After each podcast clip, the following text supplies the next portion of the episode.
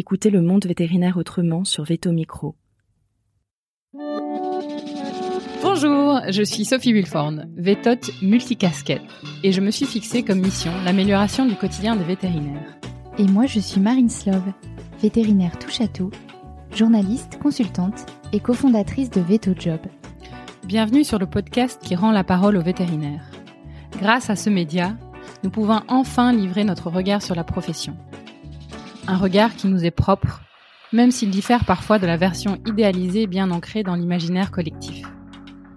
Vous entendrez ici des consoeurs et confrères, praticiens ou non, se confier sur une tranche de leur existence et interroger leur quotidien de vétérinaire. Nous avons voulu ici nous raconter tels que nous sommes, parler de notre rapport au métier bien sûr, mais aussi et avant tout de notre rapport à la vie. Ici, pas de tabou, pas de langue de bois et surtout pas de culpabilité. Vous êtes ici chez nous, mais surtout, vous êtes ici chez vous. Belle écoute Bonjour Sylvain Bonjour Marine, ça va? Ouais, merci de m'accueillir euh, sur ton lieu de travail dans le 11e à Paris, chez Vet in Paris. Avec plaisir. On est dans une petite salle. Alors je sais pas, c'est quoi cette petite salle? Donc ça, c'est la petite salle qui, euh, qui est adjacente au, euh, au nouveau scanner qu'on vient de recevoir il y a deux mois. Euh, donc dans ce nouveau local, on a à la fois un scanner, euh, une salle pour euh, les examens complémentaires avec un échographe, et là du coup on se trouve dans le petit bureau euh, qui, euh, qui est à côté, qui sert aussi de salle de réveil pour les chats et les chiens. Oui, en a un petit compagnon d'ailleurs qui est en train de nous regarder. Exactement, elle a l'air absolument ravie Ouais. de nous voir. J'espère qu'on va pas trop la déranger. Ça va.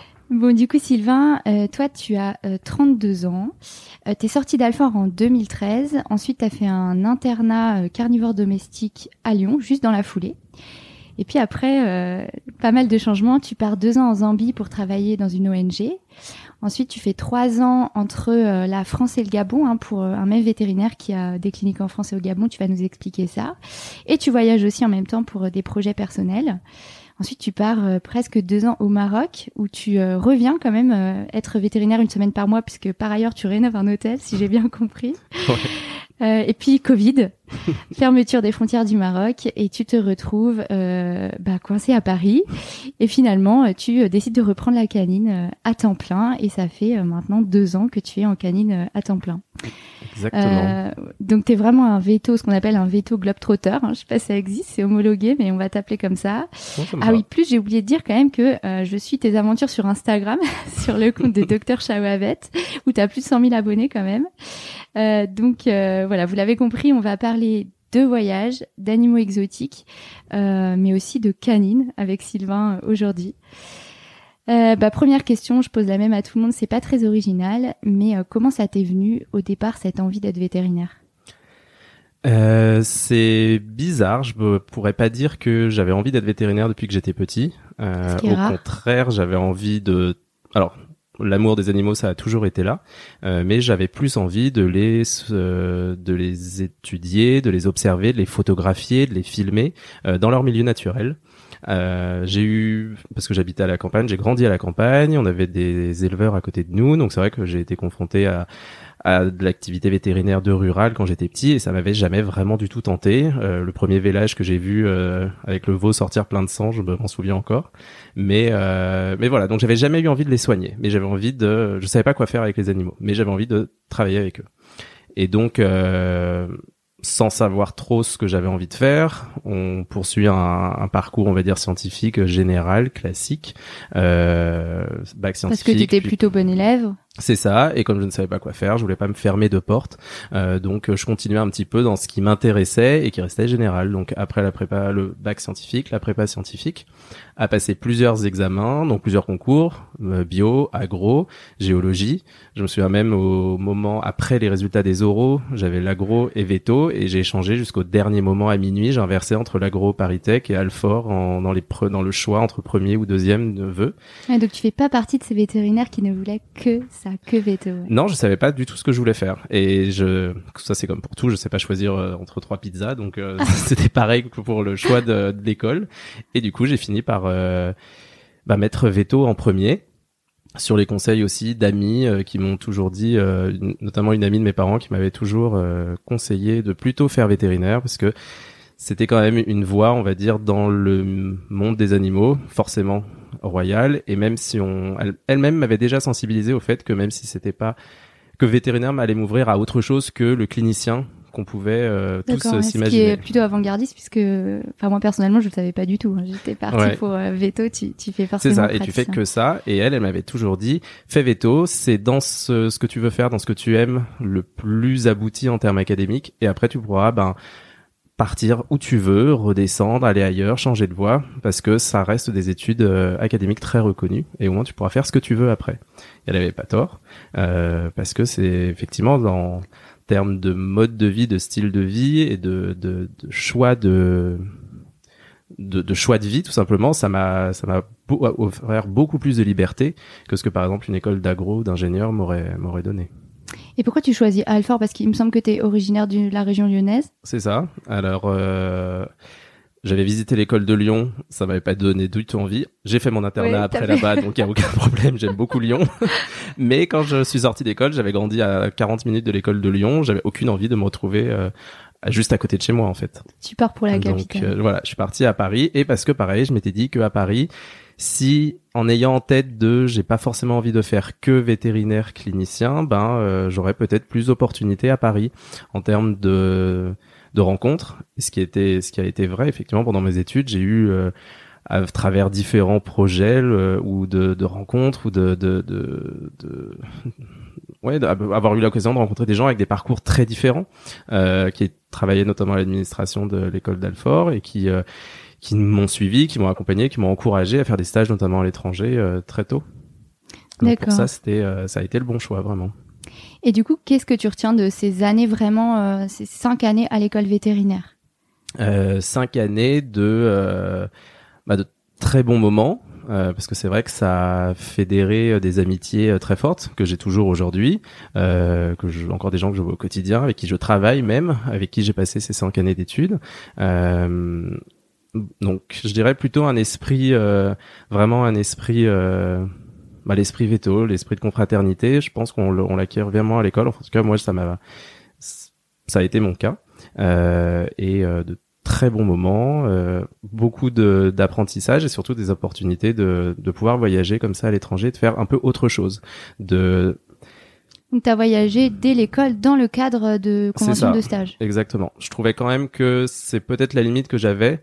Bien sûr, tout le monde ne veut pas faire ça, mais ceux qui veulent le faire, soit c'est votre, vous faites ça pendant vos vacances d'été, c'est votre stage, mais sinon c'est pas trop encouragé. Je me rends compte, je me souviens quand même vraiment des difficultés qu'on a eues parce qu'on voulait partir faire un semestre d'études euh, en Australie ou euh, ou euh, en Afrique du Sud.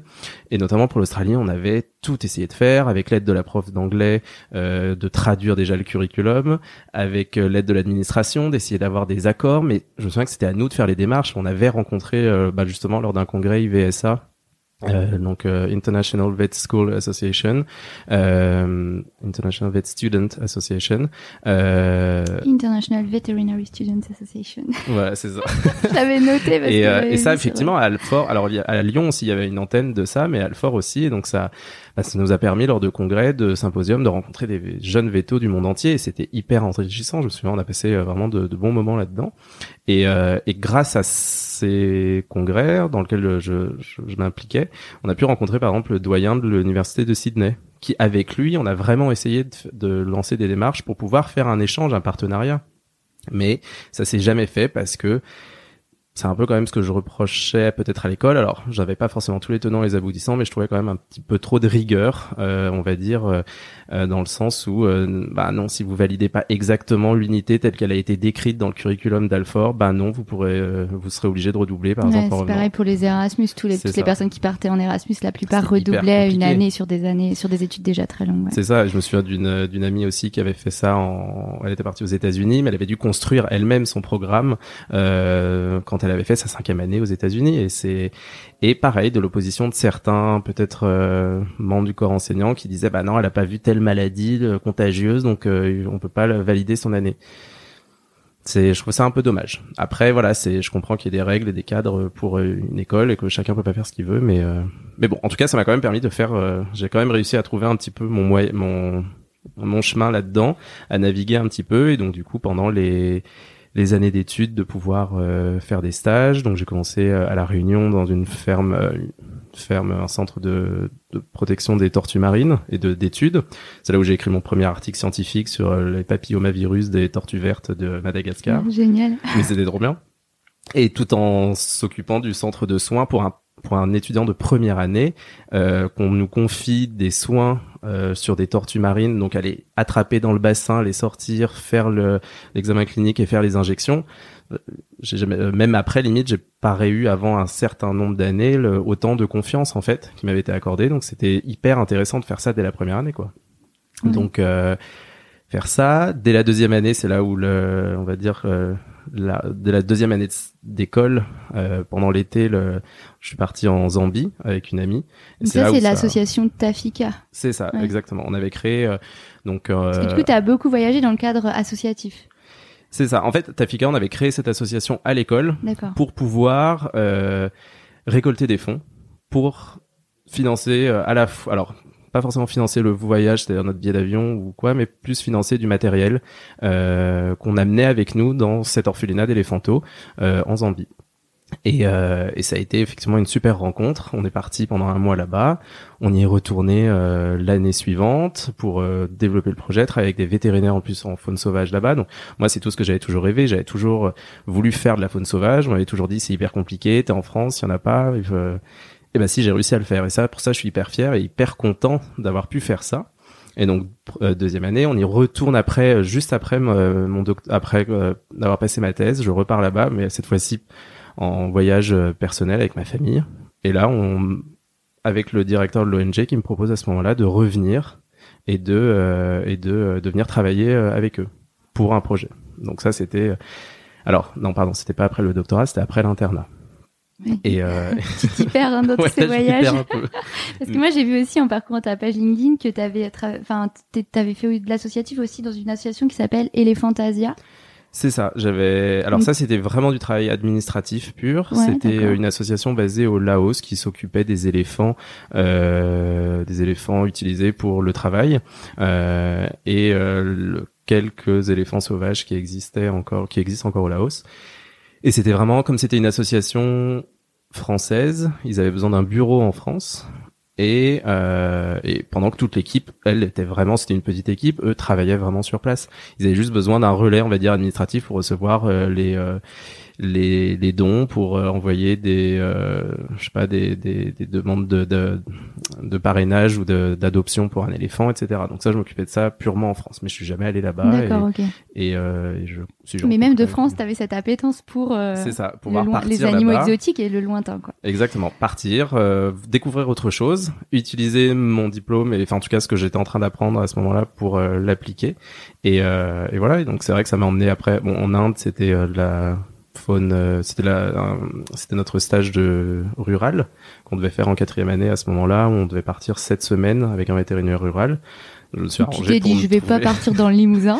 je vais pas aller dans le Limousin et je vais aller euh, avec un vétérinaire dans l'Assam, dans les États du nord-est de l'Inde.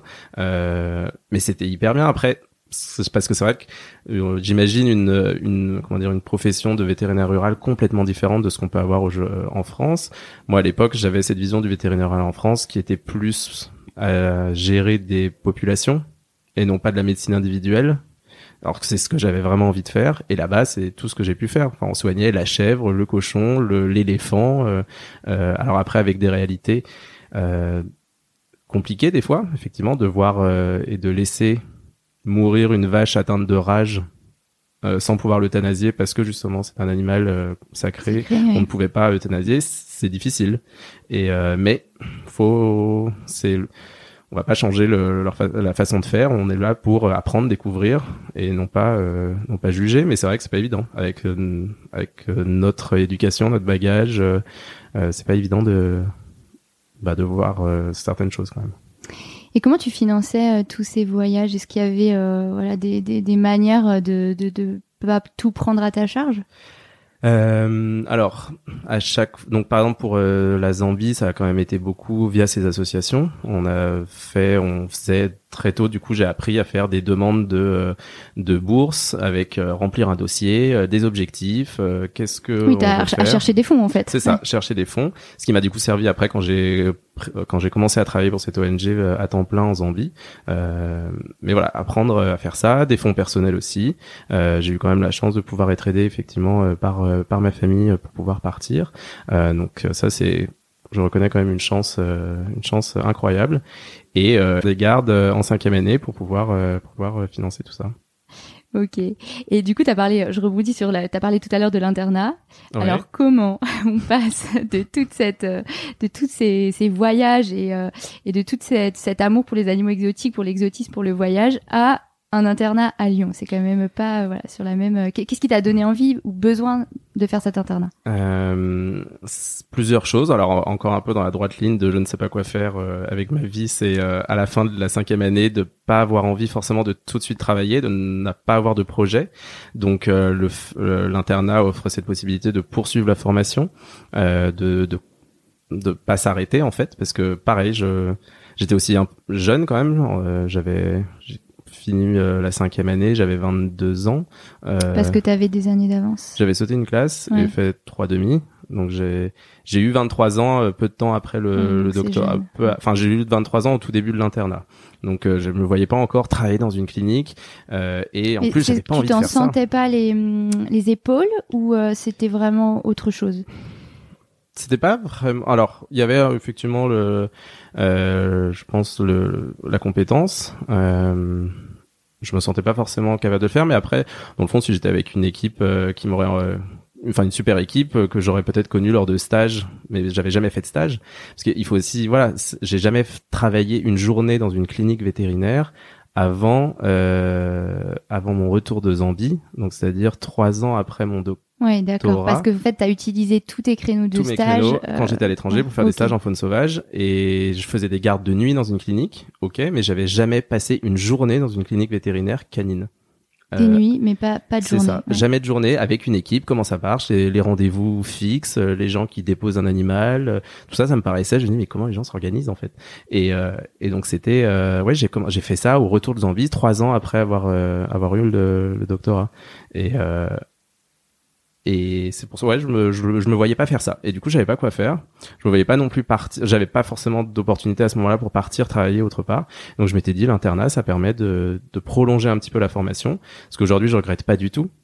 Parce que quand j'ai recommencé la canine, euh, bah, t'avais un bagage en plus. C'est ça. Et l'internat, on va dire public, certes, c'était intense. On a beaucoup travaillé. Lyon, c'était euh, je pense, j'en sais rien, j'ai pas été alpha au final pour l'internat, mais j'ai passé vraiment une super année euh, à l'internat de Lyon, euh, une super équipe, et c'était, euh, on s'est à la fois éclaté et appris, et il y a une rigueur quand même, une, une, une espèce de, de, de démarche diagnostique qui aujourd'hui me sert encore toujours en fait, et je trouve que ça, ça a été super. Vraiment, je regrette pas du tout. Ok. Et donc tu fais cet internat pendant un an, tu termines en juillet 2014. Euh, c'est ça. Et en fait, en octobre, tu es déjà en Zambie ça. comme chef de projet euh, pour euh, ce, ce, programme de préservation de la vie sauvage. Est-ce que tu peux nous raconter? Alors oui, donc euh, à la fin euh, de l'internat, bah, je savais pas quoi faire, donc je pars en Zambie euh, en, cette fois-ci juste. Dans ton cursus, il y a, y a beaucoup la de, Zambie. ouais, tu non, oui, beaucoup la Zambie, mais beaucoup de, je sais pas quoi faire en fait, je sais pas quelle est la prochaine étape. Exactement. Bah, j'ai toujours été indécis, ne pas savoir prendre de décision ou toujours me dire, ah, bah si je fais ça, ça veut dire que je vais pas pouvoir faire ça à côté. Donc voilà euh, tirailler presque entre Exactement. trop de choix c'est ça et ne, ne pas savoir euh, me fixer ça, je, je, suis peut-être un peu toujours comme ça donc j'apprends à le gérer euh, au quotidien bon maintenant voilà ça j'ai mûri avancé donc c'est c'est différent mais c'est quand même quelque chose qui qui me suit tout le temps euh, tout ça vient, j'en sais rien. Euh... On n'est pas là pour faire de la psychologie. c'est ça. Hein. Mais c'est intéressant aussi. Et, euh, et du coup, euh, donc parti, voilà, à la fin, je repars en Zambie et pendant ce, ce séjour-là, on me propose, euh, on me dit, bah, ils vont peut-être avoir des fonds pour euh, créer un projet vétérinaire au sein de l'association, de l'ONG. Euh, on veut que ce soit toi qui vienne le, faire. Donc, je rentre, j'attends pendant un mois un petit peu le d'avoir d'avoir des retours. Et le jour où il m'envoie un mail pour me confirmer, c'est bon, on a les fonds, on veut que ce soit toi mon ancienne euh, enseignante de, de soins intensifs de, le, de pendant mon internat à Lyon m'a proposé j'ai une amie qui gère les urgences de UC Davis en Californie. Euh, elle a besoin de quelqu'un. Je sais que j'ai confiance en toi. Je sais que tu pourrais le faire. Vas-y, écris-lui. Et alors là, pendant une semaine, pour quelqu'un qui sait pas faire de choix, une semaine, à, je vais en Californie faire un, un, un, un assistanat de soins intensifs, ou je vais en Zambie. Et j'ai fini par choisir Ah mais c'était très compliqué, mais j'ai fini par prendre de partir en Zambie. Et c'était incroyable, deux années où j'ai appris beaucoup. J'ai fait euh, j'ai utilisé, on va dire, plutôt le, la rigueur, enfin, voilà, le côté classique de la rigueur euh, des études sur veto qui nous permettent de faire un peu plein de choses, ok. Mais euh, j'ai peu fait au final de d'activités cliniciennes. Euh, C'était plus de manager de projet. Donc euh, donc là, tu découvres euh, qu'il ah bah, faut trouver des fonds, qu'il faut faire de la com, qu'il faut gérer des équipes, manager des gens. C'est ça, et c'est pas évident, surtout en plus dans un pays où ce n'est pas ma culture c'est euh, c'est très différent construire ah oui c'est ça parce qu'il fallait que je construise une clinique aussi donc c'était dessiner les plans de la clinique ah, euh, et après c'est euh, moi je pensais bon bah voilà je, je vais trouver quelqu'un qui va créer non non là-bas il faut donc aller euh, dans la ville euh, à côté du parc acheter les parpaings mais toi j'arrive là quel parpaing prendre? Okay. Ah, il faut mettre aussi des et puis après la Là, charpente. tu sors de ta zone de confort complet. En fait. Mais exactement. Et euh, et c'est vrai que la première, je repoussais, je repoussais, je repoussais. Et à un moment donné, il a fallu me lancer parce que bah on a quand même, euh, je dois répondre de. C'est ça aussi peut-être qu'en tant que vétérinaire, on a on nous a pas appris, surtout en clinique. Il y a, on répond à, auprès de personnes en fait, même si on est salarié alors là je parle peut-être en tout cas dans la structure où je suis et c'est ça que j'adore avec euh, avec Isabelle euh, et de travailler avec elle c'est que on est autonome dans notre façon de gérer des cas et elle va pas venir nous voir en disant euh, euh j'ai compte à rendre sur sur je sais pas en, termes de clinique en termes financiers rien du tout. Et là là-bas en Zambie bah, j'avais quand même des donneurs d'ordre à savoir des, bah, des les les fonds les les, les Ouais, les mécènes euh, qui me finançaient, donc eux des rapports à faire tous les mois, euh, comment j'utilise leur argent, à quoi il sert, qu'est-ce que j'ai fait, où est-ce que j'en suis dans les projets que je leur ai dit, parce que aussi c'est ça, c'est quand on demande de l'argent, si on demande de l'argent pour un projet particulier, donc je peux pas donner de l'argent et puis après en faire un peu ce que je veux à côté. Non, non tout doit être bien carré. donc c'est la vraie gestion de projet, mais euh, exactement. Du coup, d'ampleur pour euh, pour le coup pour ta jeunesse quand même.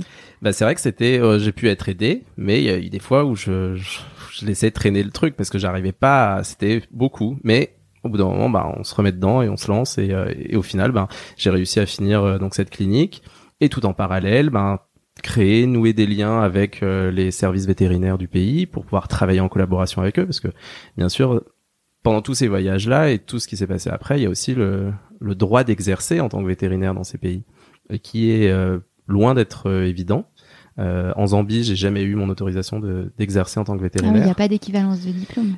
alors, oui, il y a un ordre vétérinaire. Ça va dépendre des pays. En fonction s'il y a des ordres vétérinaires, s'il n'y a pas d'ordre vétérinaire dans le pays, un, on va dire un, visa de travail va suffire et une lettre peut-être de service euh, des euh, services euh, je sais pas agricoles peuvent suffire. Zambie, il y a une, école qui est quand même assez réputée qui forme des vétérinaires avec un ordre vétérinaire établi, organisé auquel on va soumettre tout un dossier pour avoir les équivalences. Impossible, j'ai jamais eu pression de je sais pas de tel ou tel veto, c'était pas possible. Donc je ne travaillais que sous la l'autorisation, on va dire, des vétérinaires gouvernementaux de, des parcs, des parcs nationaux. Donc tu étais quand même, ça c'est pour la partie où tu étais plutôt en clinique et en contact avec les animaux. C'est ça. Alors, en, contact en clinique, bah, c'est dans la brousse, mais c'était pour euh, le, avoir le droit de darter, donc flécher, endormir, utiliser des anesthésiques, utiliser des antibiotiques, des choses comme ça sur les animaux. Euh, alors au début, bah, les vétérinaires sont avec moi, et puis avec le temps, c'est tout l'intérêt, c'est de créer cette relation de confiance. ben, ils finissent par m'autoriser. Bon bah, vas-y et tu nous fais le, rapport, tu nous dis ce qui s'est passé. Mais c'est effectivement c'est toujours des des jeux, euh, bah, pareil c'est des jeux de politique, euh, ça aussi à apprendre et en plus avec euh, avec, euh, alors je parlais un peu anglais, mais j'ai vraiment dû apprendre l'anglais complètement et le, et le parce que tout se passe en anglais, avec dans une culture avec voilà qui n'a rien à voir avec la nôtre. Donc c'était un petit peu, enfin c'était top, c'était trop bien plein d'apprentissage, mais euh, beaucoup de difficultés rencontrées. Hein. C'est ça, ouais. Mais euh, mais tout ça couplé avec un environnement incroyable, de se lever le matin et de ou, et de voir un éléphant quand on va travailler, ou de, de, de voir le lion qui se couche contre sa tante euh, le soir. enfin c'était des- c'était incroyable quoi. Et, et j'ai passé vraiment ouais, deux années euh, folles. C'était trop bien. Bon, ben on va embrayer sur la suite. Du coup, tu rentres après deux ans passés en Zambie. C'est ça. Euh, et là, tu donc on est à peu près en 2016, C'est ça, ouais, juin 2016. juin 2016, et en fait là, euh, tu te retrouves entre la France et le Gabon, si j'ai bien compris. C'est ça. Donc euh, en rentrant, je savais pas quoi faire encore une fois, et euh, je et toujours cette envie de bougeotte, euh, de, de partir, d'aller ailleurs, de de pas être fixe en fait. Donc en rentrant de Zambie, euh, l'envie pareil de de partir ailleurs. Et donc entre euh, Veto Job ou le point vétérinaire, chercher des euh, des offres. Je, moi, quand j'allais sur Veto Job, je me souviens très bien de, je pourrais limite le refaire là de les yeux fermés. Alors, je sais pas si le site a changé depuis, euh, parce que je suis pas retourné depuis un Il petit va moment. bientôt changer, mais il n'a pas encore changé. Top. Et donc c'était, je me souviens très bien, où cliquer, euh, annonce, et cliquer directement étranger, U- enfin outre-mer, et je regardais que ces annonces en fait. Et, euh, et à un moment donné, il y a eu cette annonce pour euh, un poste au Gabon pour euh, deux mois, l'été, juillet, août. Donc euh, j'ai contacté le vétérinaire, quelqu'un qui est installé euh, au Gabon, qui vit en tout cas entre le Gabon et la France depuis 35 ans, donc il y a un lien qui se crée dès que je vais parler de Zambie, d'Afrique, de, tous ces voyages que j'ai pu faire. Donc euh, la confiance, c'est limite plus basé là-dessus que sur mes compétences. Alors il m'a quand même dit bon, je dans ce que je vois, t'as jamais travaillé dans une clinique, je vais quand même te confier ma clinique, alors qu'il n'y en a qu'une dans toute la ville pendant deux mois, donc va quand même euh, le temps entre le moment où tu rentres de Zambie et le moment où tu viens, euh, va travailler quand même va en faire tes clinique. armes un peu. Voilà, c'est ça. Donc je suis allé à travailler à Paris. C'était la première fois que je travaillais du coup dans une clinique. euh, j'ai fait Paris, j'ai fait je crois le sud de la France aussi.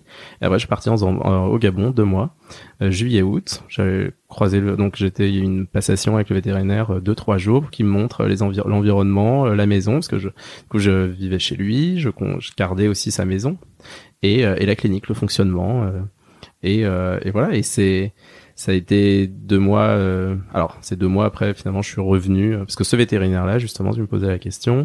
Il, euh, il a des cliniques à Paris aussi. D'accord. Donc, il fait le- l'aller-retour, pareil, euh, deux, trois fois par an. Il fait, il travaille euh, entre les deux, euh, donc un peu à Paris. Et quand il est à Paris, il a besoin de quelqu'un justement pour gérer euh, le Gabon. Donc moi, je me retrouvais cinq, six mois par an euh, en deux voyages en général par an.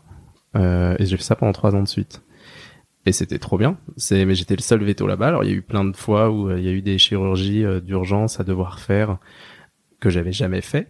T'as mis ça, les mains dans le cambouis, bah, c'est ça. On Ouais. n'explique pas aux gens qu'on l'a jamais fait et qu'on va essayer. Non, bien sûr que non. Donc non, j'appelais euh, si j'avais des questions, j'appelais quand même. Alors il y a Coup de fil à un ami. un coup de fil à un ami euh, chirurgien pour lui demander c'est bien comme ça qu'on fait pour refermer euh, le- l'estomac et puis bon là et ça tout s'est très bien passé et euh, et pareil avec une s'adapter aussi au à la clientèle là-bas c'est le Gabon c'est euh, quelqu'un peut venir euh, à, à 23 heures un dimanche pour faire vacciner son chien bon bah, c'est comme ça c'est Oui, effectivement, ouais. donc ça peut être des fois un peu lourd, mais euh, mais c'est comme ça en fait. Faut s'hab- s'habituer à la façon de faire. Et euh, ou alors on vient nous chercher à 11 h le matin. Bon bah euh, on va faire les vaccins à la maison. Bah non, vous amenez les chiens ici. Non non, euh, d'habitude on les fait chez moi. Ok, bah très bien, on ira les faire chez vous. et euh, et tout ça au bord dans Capacité un pays. d'adaptation, toi, t'as bien Ah bah ça, développé. ça il faut. Et euh, et tout ça dans un pays euh, pareil incroyable. Le le Gabon donc euh, Port-Gentil où j'étais, c'est entouré d'une faune. euh, Enfin il y a l'océan, on est entouré d'océans. L'été c'est rempli de baleines, de dauphins, d'orques. Donc tous les week-ends à plonger, à, à aller pique-niquer sur la plage avec les gens qu'on rencontre sur place. Et d'ailleurs des amis. Ça aussi que je retiens de tous ces expériences et ces voyages que j'ai eus, Zambie surtout et Gabon, c'est euh, des gens que je vois toujours en fait. Euh, dès qu'il y en a qui passent à Paris, euh, on se voit. Je, Zambie, j'y retourne tous les ans. Donc on a quand même créé des vrais liens forts. euh, j'ai créé des vrais liens forts avec ces pays et, euh, et c'est ça qui est beau. C'est ça persiste quoi. Alors après le Gabon, tu t'envoles pour euh, le Maroc. C'est ça. Alors comment ça arrive, cette histoire de Gabon-Maroc Alors le passage Gabon-Maroc, ben je, c'est parce que j'ai rencontré quelqu'un et on est parti vivre ensemble au Maroc. D'accord. Et, euh, et là, donc c'est la première fois que je suivais quelqu'un. Euh, je pouvais pas travailler en tant que vétérinaire au Maroc parce Pas que d'équivalence de diplôme. pas d'équivalence. Alors, il y a une équivalence de diplôme, mais pour pouvoir s'inscrire à l'équivalence, il faut avoir la nationalité marocaine. Ah oui, Donc, d'accord. ce qui n'était pas possible. Euh, c'est un- et le, le, le- de ce que j'ai en tout cas découvert pendant que je faisais toutes ces recherches là.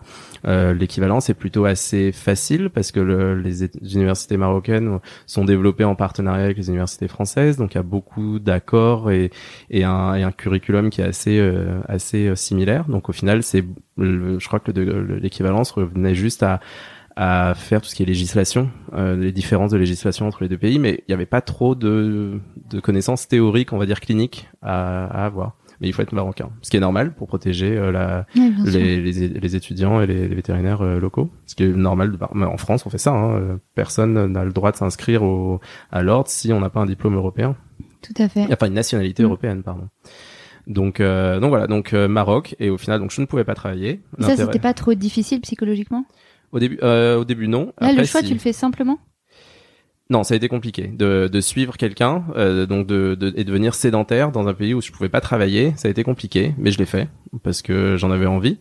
Euh, et puis aussi, il y avait la réalité. Je pouvais me je pouvais rentrer une semaine par mois travailler à Paris. les billets d'avion, alors ça c'était avant le Covid, mais euh, c'était pas cher. Euh, on pouvait, des, fois, je pouvais faire un, un aller simple pour 30 euros, euh, Paris-Marrakech. Donc, c'est des choses Donc, tu revenais travailler revenais, à Paris. Une semaine, 10 jours, toutes les 4, 5, 6 semaines. C'est un sacré rythme quand même. Hein. Euh, ouais, mais je, à Paris, j'avais euh, ma famille, euh, des, des amis. Donc, c'était aussi l'occasion de revoir toutes ces personnes-là, de continuer mon job que j'adore. j'adore être veto mais ça au bout d'un certain temps voilà ça s'est épuisé dans le sens où alors enfin non ça s'est épuisé à cause du Covid tout simplement l'arrivée du Covid qui a à un moment donné bloqué les frontières quand j'étais euh, à Paris euh, et du coup je et attends juste pour revenir comment ah tu occupais ton temps ah, quand euh, j'étais au, Maroc, alors je me suis occupé en faisant autre chose. Alors au départ, j'ai essayé d'être de, de, veto, donc je faisais toutes les démarches. Quand j'ai quand c'est débouché, bon, j'ai abandonné. Mais avec les gens que j'ai rencontrés sur place, euh, je suis devenu euh, paysagiste.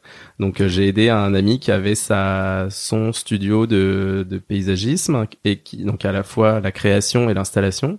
Donc au départ, il m'avait confié des terrasses, une terrasse, puis une maison à j'avais les plans, j'avais tout, et donc c'était superviser l'équipe, et puis euh, c'était à la fois autant superviser l'équipe que de. Ce que t'avais fait en zombie en fait, des plans et superviser une équipe. Exactement. Et c'était top, c'était, mais là c'était, mais et mettre la main aussi euh, dans le cambouis comme tu disais, de, là c'était ben d'aller creuser pour aller planter euh, tel aloe vera à tel endroit quoi. Et donc c'était et après il y a eu une fois même où il m'a confié la création d'une terrasse, donc dessiner et proposer aux clients, ben voilà voilà ce qu'on vous propose pour aménager votre terrasse. Parce que ça, j'avais fait pour la mienne, en fait, et je me suis trouvé une passion pour les plantes. non mais ça, me fait ça me fait sourire parce qu'en fait euh, dans tous les vétos que je rencontre et, que et que j'interviewe il y en a énormément qui en fait euh, qui font des choses qui n'ont rien à voir avec veto et qui qui se qui se surprennent à, à avoir en fait des tas de compétences différentes qui peuvent développer à droite à gauche. Et c'est quelque chose qu'on retrouve hyper souvent chez les vétos en fait. Et et je trouvais que c'était trop bien et c'était pas de et tout en gardant en plus mon métier, donc j'avais pas l'impression de, enfin, j'apprenais d'autres choses, des passions, je suivais limite une passion, j'ai découvert une passion pour les plantes, bah trop bien, j'ai pu en faire quelque chose. Et, euh, et après le, le, ma, le, comment dire l'intérêt pour la déco aussi, euh, j'ai alors ça c'était par via ami d'amis, Veto d'ailleurs, dont son père euh, travaillait euh, euh, travailler pour des, des, hôtels. À un moment donné, à travailler pour un hôtel à, euh, à Marrakech et il m'a demandé de venir. Euh, de part, c'était pour, euh, on voudrait installer des oiseaux dans une volière. Alors je lui ai dit bon, bof quoi, les, les oiseaux dans une volière.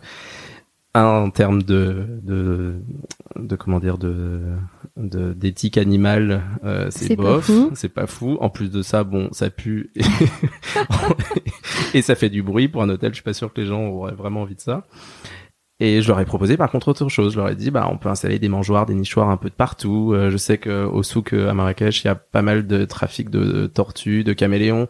Je vais aller les voir, on va discuter. Est-ce qu'on peut pas en récupérer pour euh, les relâcher dans, dans l'espace? Parce que c'était un grand jardin en fait. Dans l'hôtel était dans, niché dans un grand jardin. Et puis je sais pas au moment d'une conversation, je leur ai dit bon et puis entre nous, bon la piscine franchement l'aménagement de la piscine c'est c'est trop moche. ah ouais, je leur ai dit franchement alors là la tronche la tête là t'es devenu euh, décorateur d'intérieur. C'est ça, la tête du propriétaire de l'hôtel quand je lui ai dit que sa piscine ressemblait à un club med, il a pas aimé. enfin un club med d'avant. Euh, il a pas aimé et du coup il m'a dit bah fais-nous une proposition. Et donc là je me suis retrouvé à télécharger un logiciel de d'architecte et à redessiner tout l'hôtel. Je me suis amusé à faire des mesures de leur piscine, des bâtiments. J'ai redessiné l'hôtel en 3D et après j'ai dessiné des meubles, euh, pareil avec ce logiciel-là dessiné des meubles et je les ai aménagés, j'ai redisposé, j'ai recréé tout un espace autour de leur piscine euh, avec euh, en incluant beaucoup plus de plantes. Eux m'avaient donné un peu déjà ce qu'ils voulaient aussi, mais j'ai vraiment fait quelque chose que j'avais envie parce que je, bon ça j'ai toujours eu ça. Dès que j'arrive à un endroit, je me dis ah bah, ça serait plus sympa de faire ci, ça ici, de décaler là, de d'avoir mis une plante là plutôt. Et euh, toujours les plantes. Et du coup je leur ai proposé ça et ils m'ont dit ok ça nous plaît, vas-y. Et donc euh, revenir euh, là, c'est aller rencontrer les artisans, euh, trouver les parpaings. Trouver les parpaings. Alors là, c'était trouver le, le, le, menuisier qui allait me faire mes transats, mes sunbeds, mes tables, mes chaises, etc. Comme je les avais dessinés et imaginés. Et c'est vrai que la première fois que quand il m'a appelé pour dire bon bah, c'est bon, j'ai fini un sunbed ou j'ai fini un transat, viens voir et qu'on voit le transat fait alors que j'avais dessiné, c'est hyper c'est hyper satisfaisant. Et tu, on peut être fier de soi en fait. Et je l'étais et c'était top. Et, et après, donc j'ai tout installé. Je me souviens le 3 mars. et puis après, je suis rentré en France travailler. Puis du coup, j'ai jamais revu le. Parce que du coup, tu rentres en France et bam, fermeture des, des frontières sur une semaine où tu étais en France. Exactement. Le Maroc a anticipé la fermeture des frontières euh, internationales. Euh, donc par exemple, ils l'ont fait une semaine avant la France. Et du coup, je me suis retrouvé coincé, euh, coincé à Paris. Et le Maroc, en plus, a rouvert ses frontières qu'en octobre ou novembre pour les étrangers. Donc, impossible de retourner pendant 8-9 mois. Donc, euh, j'étais là, je travaillais une semaine ici. Le confinement a commencé. Et bah, j'avais aucune idée de ce que j'allais faire en fait. Et j'étais sur le canapé chez ma sœur. Je, je savais parce que je venais pour une semaine. Normalement, j'étais parti avec un sac cabine d'habits. Ouais, donc t'avais même pas tes affaires. J'avais rien. J'avais rien. Et, euh, et le Covid, donc une de nos collègues, consoeurs, a, elle s'est retrouvée coincée elle dans le sud, donc euh, du coup pendant le premier confinement où c'était hyper strict, donc j'ai eu la, au moins la chance de pouvoir rester à travailler ici pendant le premier confinement. Et puis après, je pense comme beaucoup de nos confrères et consoeurs, on s'est rendu compte que, enfin notre activité a augmenté avec le après le premier confinement. il y a pas mal de vétos. Ouais, tout le monde, enfin c'est vrai que j'entends ça mm. un peu beaucoup. Et nous, ici, ça a été le cas. Et du coup, j'ai heureusement j'ai pu rester. Euh, donc euh, maintenant, ça fait deux ans, un peu plus de deux ans que je suis ici et je m'éclate à nouveau. Enfin, je m'éclate encore dans ce que je fais aujourd'hui. Alors attends, avant de passer sur le volet euh, canine et qu'est-ce qui te motive en canine, j'ai juste une question. Ce compte Instagram, euh, il arrive à quel moment du coup? Ce compte Instagram, il est arrivé quand j'étais en Zambie. J'avais fait une formation euh, alors au Zimbabwe de, de, d'anesthésie et de capture de la faune sauvage. C'est la formation la plus poussée, la plus brillante. C'est des, des professionnels qui viennent surtout d'Afrique du Sud et de, du reste de l'Afrique qui sont passionnants. C'est dans une réserve privée au sud du Zimbabwe, incroyable, un lieu magnifique et avec que des vétos et 15 jours de euh, cours d'anesthésie, de d'éthologie, de capture et de cas pratiques. Donc euh, à capturer l'éléphant, lion, euh, girafe, euh, avec toutes les techniques différentes que fléchage, hélicoptère, euh, euh appât avec euh, des... Donc très photogénique. C'était incroyable. Et du coup, j'ai commencé à poster et il y avait une autre vétérinaire d'Australie qui était là à ce moment-là. Elle m'a tagué sur une des photos parce qu'elle avait déjà aussi pas mal de followers en Australie. Et du coup, ça a commencé comme ça et puis ça a commencé à monter. Puis je me suis mis au prix au jeu et à partager des photos bah, de mon travail en Zambie. Euh, puis du haut Gabon et donc après des voyages de ces projets que je pouvais faire euh, en plus. Ça, et, euh, ça se réveille à côté ouais. Là ah, ouais ça se réveille après le scanner. Ça se réveille après le scanner et de fil en aiguille, après, ben, en rentrant en France, je me suis dit, bon, de toute façon, ça va tomber à l'eau, cette histoire. Il y aura plus que des chiens, des, des chiots et des chatons à oui, mais c'est marrant parce que j'ai vu que ton descriptif, c'est euh, puppies and kittens. et ça me fait trop rire parce que, parce qu'en fait, euh, tu te prends pas la tête, tu présentes pas des cas cliniques, euh, juste, euh, genre, tu kiffes ton métier, tu kiffes les animaux et, et les animaux mignons en plus, quoi. Bah, c'est ça. C'est complètement assumé, je trouve ça, je trouve ça marrant, ouais. Bah, c'est vrai que c'est, je m'étais posé la question à un moment donné de faire quelque chose d'un peu plus sérieux, d'utiliser cette, ben, cette visibilité pour parler de, bah, de, de, faire de sensibiliser les propriétaires sur, je sais pas, sur euh, les épillés en été, sur les coups de chaleur, sur les mais les gens, ils veulent voir des animaux mignons, en fait. les gens veulent voir des chiots et des chatons. Et donc, du coup, ça a beaucoup plus marché, beaucoup plus euh, continué à marcher, même si j'avais plus de lions et d'éléphants. Et, euh, et aujourd'hui, c'est. Oui, si vous remontez dans le fil, vous trouverez les lions et les éléphants. ouais, voilà, c'est ça. Et euh, c'est, mais c'est, oui, c'est vraiment sans aucun. C'est un passe-temps euh, sans. Ouais. C'est ça, c'est vraiment un passe-temps sans, aucun euh, stress et sans aucun projet. Après, ça m'a amené plusieurs choses et euh, peut-être plusieurs projets où là, je vais pouvoir commencer à parler quand même de, de choses un peu plus c'est très intéressant de voir un chiot ou un chaton, mais peut-être là de pouvoir utiliser cette euh, cette euh, cette visibilité pour pour faire d'autres pour avoir d'autres projets un peu plus intéressants et constructifs, on va dire pour pour la profession et et pour et pour les animaux. Tu peux nous en dire un mot ou c'est encore top secret? Euh, pour le moment, j'ai pas encore, euh, pas encore validé, mais euh, bientôt, ce sera sur le sur le sur le compte. Bah, on va suivre tout ça alors. Mm. Euh, et du coup, si on revient à la canine, euh, qu'est-ce qui aujourd'hui te, te motive en canine et comment voilà on fait de passer de cette vie un peu de globetrotter à une vie de, de sédentaire en clinique canine à Paris? Euh, c'est vrai que le début a été compliqué. Euh, alors, je pense qu'honnêtement, le Covid m'a aidé parce que j'aurais jamais osé ou j'aurais jamais eu euh, le, courage, peut-être, je peux le dire, le mot de courage, de, de m'arrêter à un moment donné, de voyager et d'être euh, c'était instable. J'étais pendant pendant trois ans, je suis pas jamais resté plus de même plus pendant cinq ans, je suis jamais resté plus de deux mois au même endroit sans bouger. Et au bout d'un moment, c'est ça reste fatigant, c'est épuisant, et et au final, on construit pas quelque chose de.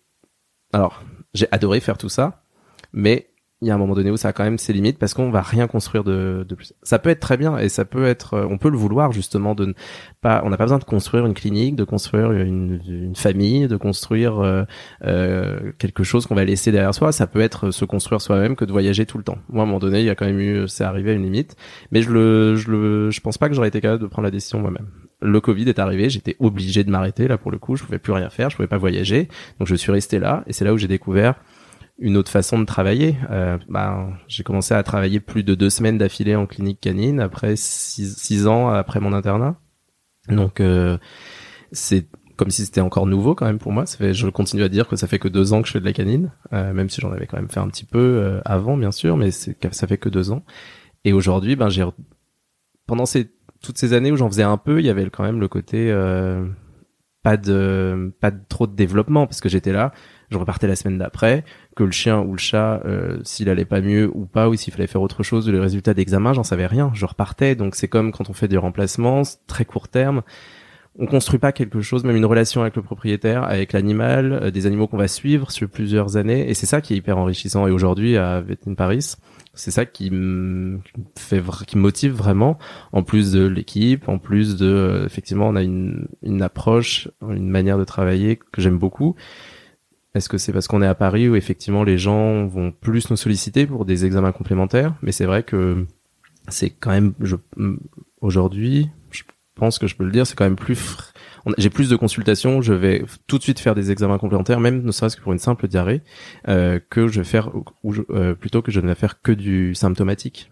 Ouais, tu peux pousser un petit peu le diagnostic. C'est ça. Et ça, c'est vrai. Est-ce que c'est nous Est-ce que c'est Paris -ce que... Je sais pas. Mais en tout cas, ça, oui, ça fait que c'est hyper intéressant. Ça dépend de la localisation aussi. Exactement. Et c'est vrai que. Donc intellectuellement, tu t'y retrouves en fait. Exactement. Je, je peux.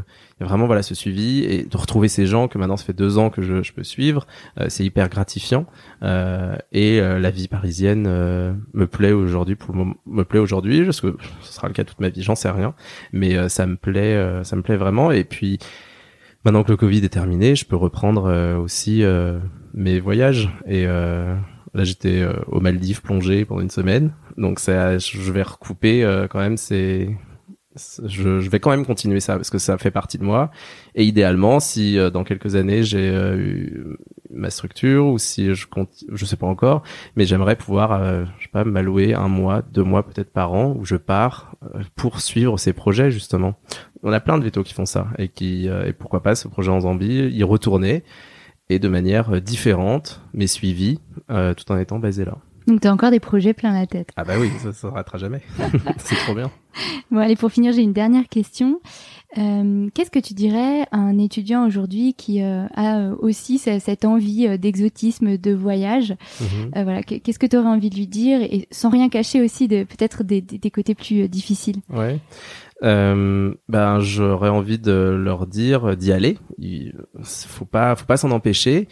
Euh, ça peut être effectivement euh, un, des budgets un peu plus importants. Euh, donc il y a toujours la possibilité de travailler à côté, de pouvoir se les financer. Et comme je disais, il y a tous ces dans le cadre d'associations, de projets, il y a toujours ces, ces levées de fonds, contacter des entreprises sur des dossiers. Ça aussi, ça apprend énormément en fait. et donc c'est possible. Il faut quand même déplacer un peu des montagnes en amont. Exactement. Mm. Si Ça Mais peut être le cas, possible. mais c'est vraiment possible et c'est surtout hyper enrichissant.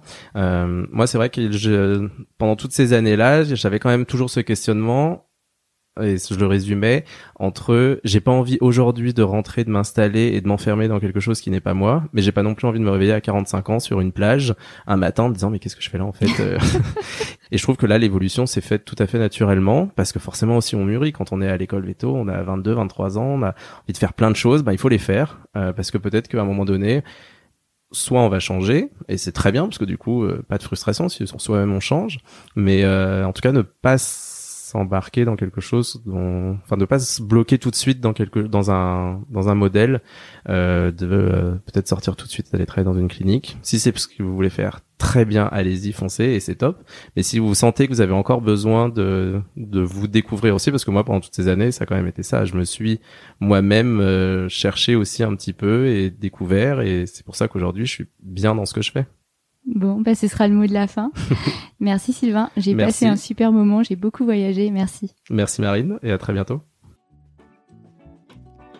Si vous avez aimé cet épisode, n'hésitez pas à le partager à vos amis, à vos collègues, à tous les vétérinaires que ça peut intéresser et ou à lui laisser 5 étoiles. Ça aide vraiment ce podcast à se faire connaître et à se développer. Il me reste à vous souhaiter une très belle journée et surtout prenez soin de vous, de votre famille, de vos collègues et de vos patients.